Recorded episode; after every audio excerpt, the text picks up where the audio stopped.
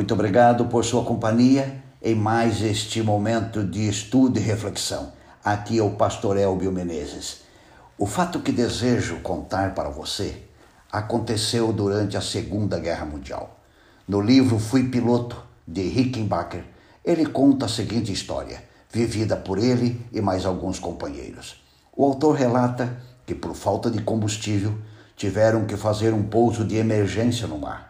Ele e mais seis companheiros foram obrigados a abandonar a embarcação e entrar em dois pequenos botes de borracha. Ficaram 21 dias dentro desses dois botes. A maioria eram incrédulos e ateus, mas um deles, ao sair do avião, encontrou uma Bíblia e a levou para o bote.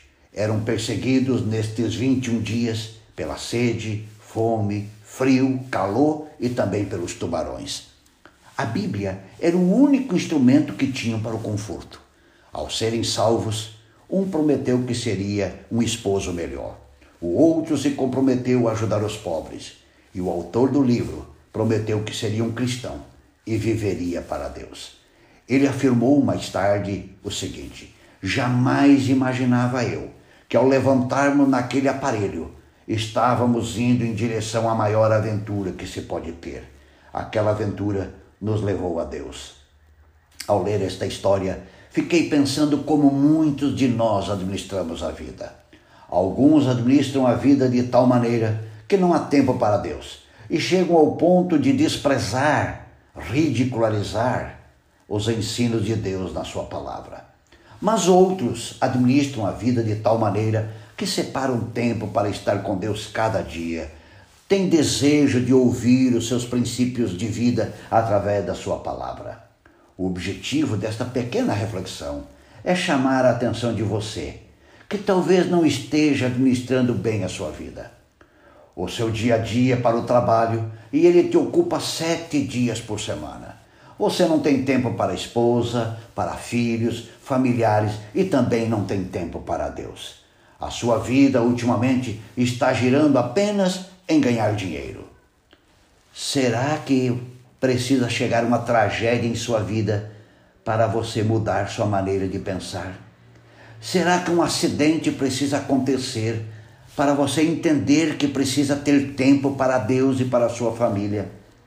Meu querido amigo, não espere uma tragédia acontecer para valorizar Deus e a sua palavra. Não espere a morte levar alguém de sua família para então entender que todos nós precisamos de tempo não a, e não apenas de comida, roupa e um teto para se abrigar. Ouça, por favor, o recado do Senhor na sua palavra, dita por Salomão no livro de Provérbios, capítulo 23, o verso 26. Meu filho, dá-me o seu coração, mantenha os seus olhos em meus caminhos. Meu querido amigo, minha querida amiga, não espere uma tragédia chegar em sua vida para fazer as mudanças na sua forma de pensar e agir. Aproveite o tempo que Deus está te dando e entregue sua vida a Jesus e viva de acordo com a vontade de nosso Pai Celestial. Neste momento, quero convidar você a orar comigo. Pai querido, me perdoe por administrar a vida de maneira equivocada, mas pela tua graça quero ter tempo para o Senhor e para a minha família. Ajuda-me, pois peço em o nome de Jesus. Amém. Amigo, aproveite o tempo e coloque os seus olhos nos caminhos do Senhor e ande nele. Não esqueça, não espere uma tragédia para se voltar para o Senhor. Pense nisso e um grande abraço.